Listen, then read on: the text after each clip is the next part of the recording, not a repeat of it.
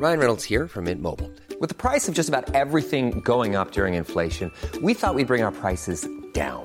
So to help us, we brought in a reverse auctioneer, which is apparently a thing.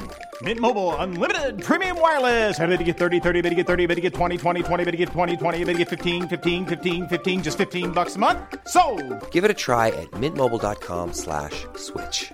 $45 upfront for three months plus taxes and fees. Promo for new customers for limited time. Unlimited more than 40 gigabytes per month. Slows. Full terms at mintmobile.com.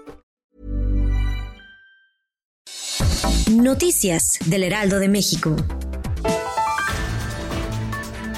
Después de que un grupo de exsecretarios de salud presentaron un diagnóstico para contener la epidemia de COVID-19, el subsecretario Hugo López Gatel dijo que revisará la propuesta, pero añadió que hubiera sido más útil que le dieran a conocer en marzo pasado, cuando iniciaron los contagios en México, e incluso cuestionó que la presentación se realizó en la sede del partido Movimiento Ciudadano.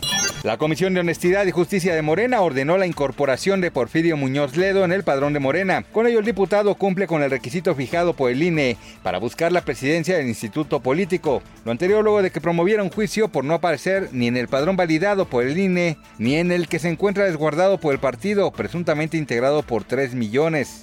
Alimentados por la sequía y los fuertes vientos infernales, incendios arrasan el miércoles la costa oeste de los Estados Unidos desde California hasta el estado de Washington, causando miles de evacuaciones y graves daños.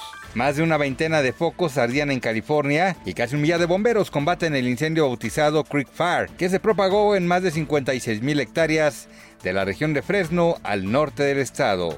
Cruz Azul acumuló otro triunfo más como local y se impuso 1 por 0 a Pachuca en la jornada 9 del Guardianes 2020 de la Liga MX. En tiempo de compensación, Jonathan Rodríguez de cabeza remató un pase largo y con ello el conjunto dirigido por Robert Dante Ciboldi llegó a 19 puntos y ocupa la posición número 1 del torneo, mientras que Pachuca se queda en 14 unidades y se ubica en el quinto lugar.